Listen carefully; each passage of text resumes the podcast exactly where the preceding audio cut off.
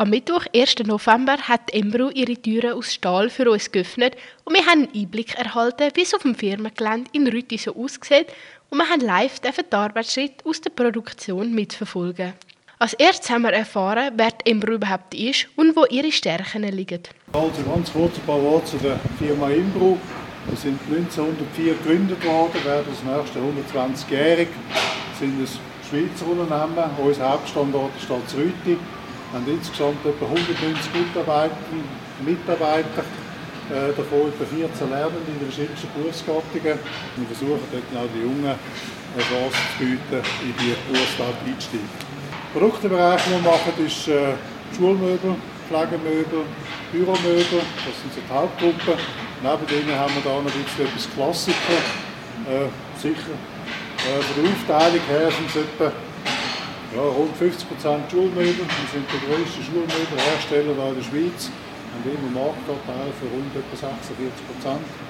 Wir der einzige Pflegewettenhersteller in der Schweiz. Das hat mit der Medizinprodukteverordnung zu tun. Wir machen etwa 2'500 Pflegewetten. Und äh, dann natürlich Klassiker. Das sind vor allem Produkte aus den 40er, 50er Jahren, die wir jetzt mal in Nachkriegszeit vor allem für äh, sagen, Künstler gemacht haben, produziert haben und wieder haben aufleben lassen. Und wie gesagt, es ist eine kleine Nische, aber äh, der, der so etwas will, der ist auch bereit dafür, äh, ein Stück weit zu warten, auch etwas dafür zu zahlen.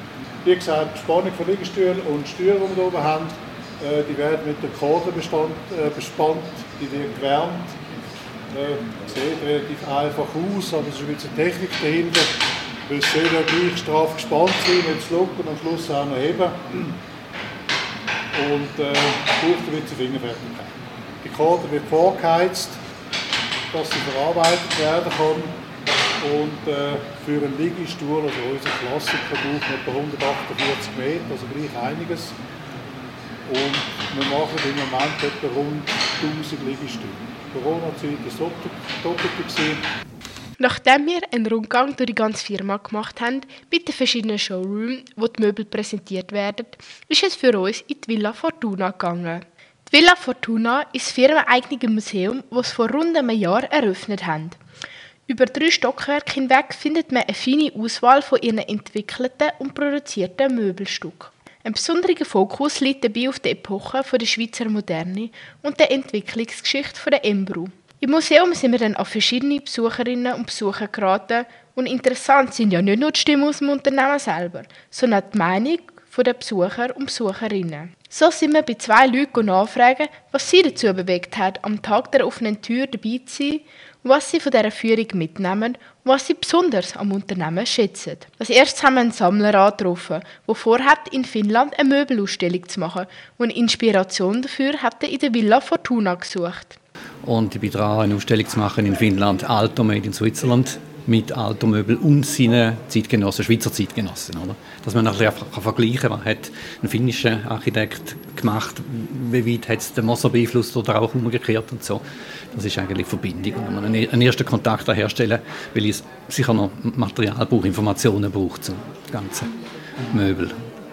Sie am meisten inspiriert jetzt von der heutigen Tag, von der heutigen Firma, wo Sie denken, das möchte ich jeden Fall mitnehmen, Finnland? Also das eine ist, ist die Aufwendigkeit der Produktion. Oder? Die ist vermutlich äh, in den 30er Jahren noch grösser gewesen, aber es ist immer noch, wenn man sieht, wie, wie heute die Spaghetti-Stühle noch gemacht werden, ist es ja ein, ein, wirklich grosser Aufwand, oder? Auch noch viel Handarbeit damit verbunden. Und von dort sieht man auch, was, was die Wertigkeit ist von diesen Möbeln. Und das andere ist, dass mich natürlich die Art und Weise, wie sie da ausgestellt sind, äh, motiviert, weil ich finde es sehr schön, wenig Möbel pro Zimmer oder jedes Einzelstück auch sieht und kann beobachten und, und rundherum laufen. Als zweites sind wir an einen begeisterten Möbelliebhaber geraten und haben ihn gefragt, warum sie ihn heute Nachmittag da verschlagen hat. Ja, eben, das ist halt etwas, was meine Passion ist, sie richten und ja, wie das der ganze Hintergrund ist, um anzuschauen, wie das gebaut wird oder wie das eben konstruiert wird. Das ist aber sehr spannend, ja, und mal den Einblick zu bekommen. Und eben das Schöne bei Embro ist halt, das ist alles in der Nähe, es ist alles in der Schweiz, wird alles hier produziert. Und das schätzt man halt. Und ja, wenn man natürlich die Chance bekommt, reinzuschauen, dann nehmen wir die, ja. Ein paar Sachen haben wir dann aber doch noch ein genauer wissen. Darum sind wir nach der Führung noch mit dem Verkaufsleiter von Büro und Klassiker bei dem Andreas Mantel zusammengeguckt und ihm haben wir so viele Löcher in den Bauch fragen, wie wir noch wollen. Und er hat uns noch einen ganz guten Einblick gegeben, wie das Unternehmen an sich so tickt und wie es auch mit den zukünftigen Plänen und Zielen für die Firma aussieht. Wenn du jetzt so ein bisschen auf die ganze Geschichte von der Embro zurückschaust und das so ein bisschen kurz zusammenfassen würdest, was denkst du sind so ein bisschen die grössten Meilensteine, die die Embro so ein bisschen erreicht hat? Da kann man grundsätzlich so von zwei verschiedenen Seiten drauf schauen. Das eine sind immer eigentlich die Reaktionen auf, auf gesellschaftlichen Wandel, die die Embru hat können in ihre Produkte umsetzen und ihre Marktanteil. Wir haben ja angefangen als Hersteller von Betten, ausschließlich Betten, die Eisen- und Metallbettenfabrik Rüti. Und ähm, es hat in den Anfangsjahren von dem Jahrhundert einfach einen großen Bedarf gegeben an an Bettstellen und ähm, Produkte für Sanatorien, für das Gesundheitswesen. Das hat man damals erkannt und man kann das schon als Meilenstein, jeweils als Meilenstein anschauen, dass man immer bereit war, um auch im richtigen Moment diversifizieren. Also irgendwann hat man, hat man ähm, Produkt für, für den Schulbedarf mit aufgenommen, in den 30er Jahren, angefangen für, für den Markt zu entwickeln. Ähm, dann hat man es aber auch geschafft, technische Innovation in das Produkt zu bringen. Also Embro ist zum Beispiel das erste Unternehmen das ein ähm, hydraulisch verstellbares Bett produziert hat. Wir haben in der Produktionstechnik auch früher investiert und die ersten Schweißroboter eingesetzt in der Schweiz. Also es war immer eine Kombination zwischen Reagieren auf Marktbedürfnisse, Investition in die, Fähigkeiten und ähm, Innovation in den, in Produkten. Würdest du auch sagen, dass das der Grund ist, warum sich der Imru so gut in den Möbelmarkt etabliert hat, wenn es vor allem um Schule, Wohnen und Pflege geht? Wir sind in sehr langfristig denkenden Märkten tätig. Ein Schulmöbel steht in der Regel 25 bis 30 Jahre in einem, in einem Schulzimmer und muss das, ja, muss das erdauern und ähm, auch die, die Qualität mitbringen. Und wir haben uns früher mit diesen Ansprüchen auseinandergesetzt und uns über die Jahre eigentlich so entwickelt, dass wir sagen, die Qualität steht bei uns im Vordergrund. Wir müssen, wir müssen Produkte am Kunden anbieten, die sehr langlebig sind. Und durch das hat sich Dembro sicher einfach auch können im, über die Jahrzehnte festigen und, und eine, erfolgreiche, eine erfolgreiche Firma werden gegenüber den Kunden das, das Versprechen auch einlösen sie haben sich eben nicht nur gefestigt, sondern sie bauen auch laufend aus. Beispielsweise haben sie eben die interaktive Lerntechnologie den letzten Jahren sehr ausgebaut. Wie ist es dazu gekommen? Haben Sie da wirklich als Unternehmen neue Chancen in diesem Bereich gesehen? Wir haben vor allem ein, ein klares Kundenbedürfnis gesehen, weil wir sind schon seit jeher eigentlich als Gesamtanbieter innerhalb des Schulhaus auftreten. Wir haben immer die, die Gesamteinrichtung wollen, wollen anbieten und unseren Kunden zur Verfügung stellen. Und das Schweizer Klassenzimmer ist nun mal so aufgebaut, dass eigentlich die Wandtafel immer mit dem Produkt auch eine Art verheiratet ist. Also so eine interaktive Lerntechnik muss in eine Wandtafel integriert werden. Und von dem her ist für uns eigentlich schon früh klar gewesen, dass wir auch diesen, Bereich werden müssen, müssen abdecken für unsere Kunden. Neues bewährt sich aber alles genauso. Es gibt Klassiker, beispielsweise der Spaghetti-Stuhl, der hat sich sehr, sehr, sehr, sehr hervorgehoben seit eh und je.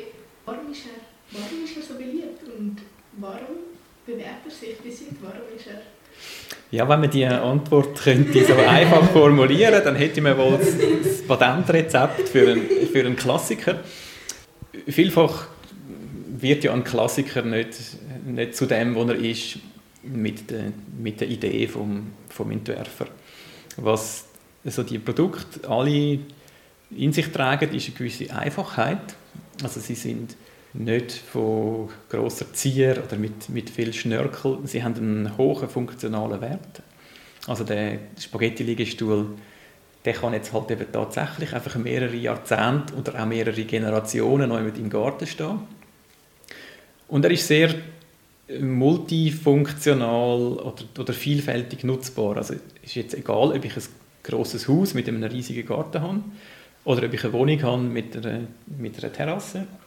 Es, das Produkt nimmt nicht sehr viel Raum in Anspruch, es ist mobil, ich kann es, ich kann es zusammenklappen und ähm, kann durch das eigentlich bei sehr vielen verschiedenen unterschiedlichen Situationen äh, passen und somit so ein bisschen seine Position auch, auch festigen.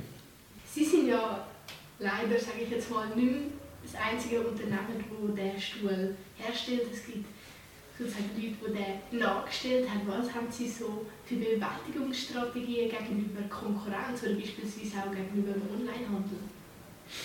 Also an einem Wettbewerb hat man sich schon immer müssen stellen.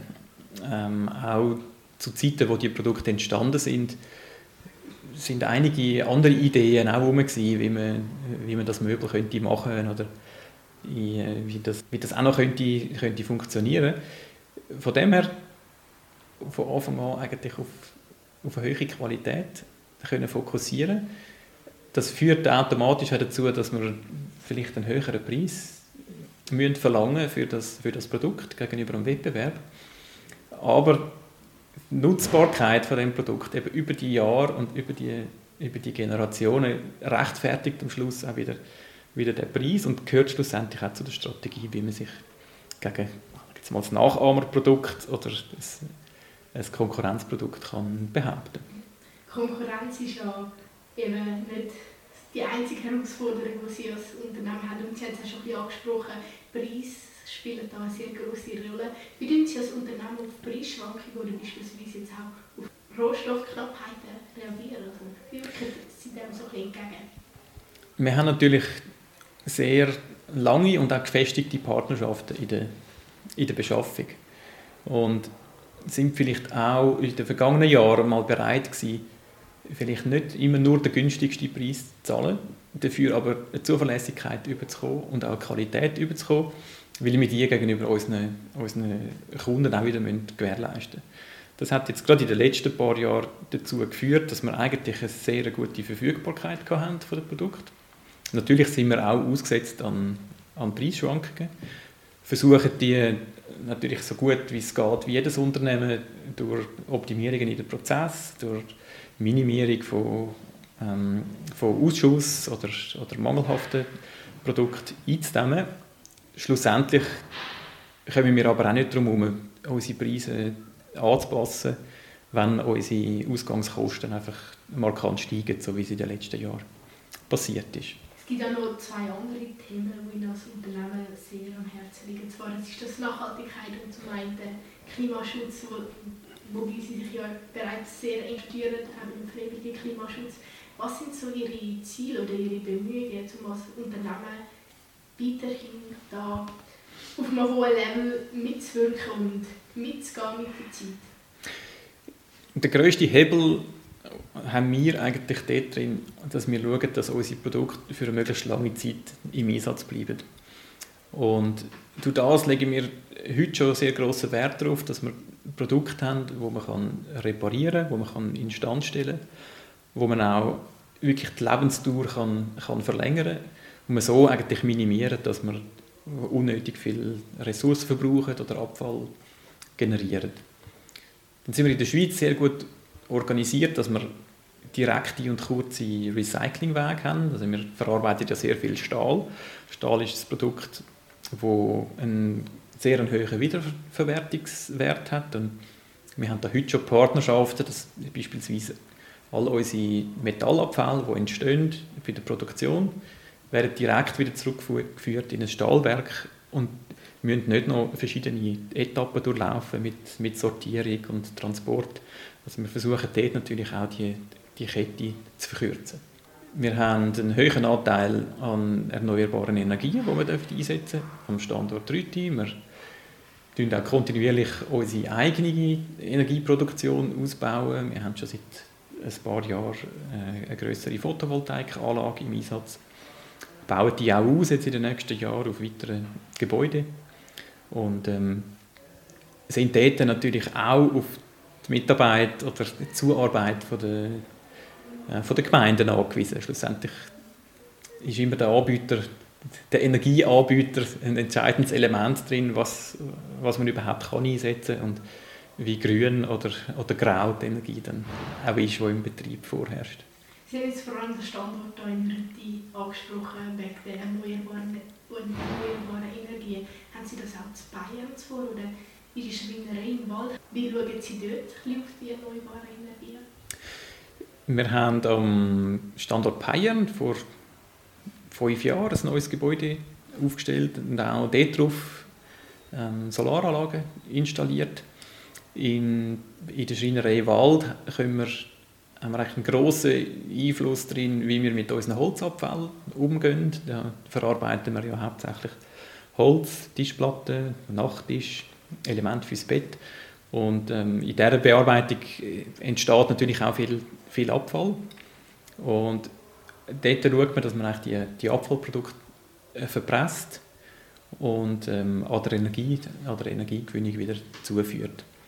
Auch in Wald ist der Anteil an erneuerbaren Energien, gerade im Bereich von Strom, sehr hoch. Also da ist man grundsätzlich im Zürich Oberland relativ gut, relativ gut aufgestellt. Wir haben jetzt viel über Ziele in der Nachhaltigkeit und auch im Klimaschutz geredet, aber was sind so Ihre Ziele für die nächsten Jahre als Unternehmen im Möbelmarkt? Haben Sie vor, Sie wollen so stabil bleiben auf dem Schweizer Markt oder haben Sie das Gefühl, oder würden Sie gerne als Unternehmen ein international über Grenzen hinaus noch ein wirken? Grundsätzlich, wenn man ein Schweizer Produktionsunternehmen anschaut, muss man sagen, ja, das ist so das vordergründige Ziel. Oder? Die Schweiz ist eigentlich ein, Export, ein Exportland und wir bilden eigentlich eher die Ausnahme. Wir bedienen zu 98 Prozent die Schweiz und werden auch in den nächsten Jahrzehnten ganz einen, einen starken Fokus haben auf den, auf den Schweizer Markt. Wir produzieren Produkte, die fast nur in der Schweiz funktionieren. Das ähm, muss man an dieser Stelle auch sagen. Also unsere, unsere Schulen die setzen auf Funktionalitäten innerhalb von der Produktpalette, die man sonst im, im benachbarten Ausland eigentlich nicht kennt. Dort ähm, sind die Produkte häufig einfacher. Das würde es uns erschweren, in diesen Märkten wirklich erfolgreich zu sein, weil wir brauchen eine gewisse Raffinesse am, am Produkt, auch Individualisierungsmöglichkeiten wollen und können wir anbieten unseren, unseren Kunden in der Schweiz. Und das ist sehr erschwert, wenn man jetzt als, als Schweizer Produzent von einem, von einem Möbel im Ausland will, erfolgreich sein ähm, wir haben aber auch Internationalisierungsabsichten, wo es Sinn macht. Die ganze Sparte rund um die Designklassiker, die haben eine gewisse Fanbasis und auch ein, ähm, ein Renommee designgeschichtlich. Und in diesem Bereich haben wir durchaus Potenzial und auch die Absicht, im Ausland stärker präsent sein.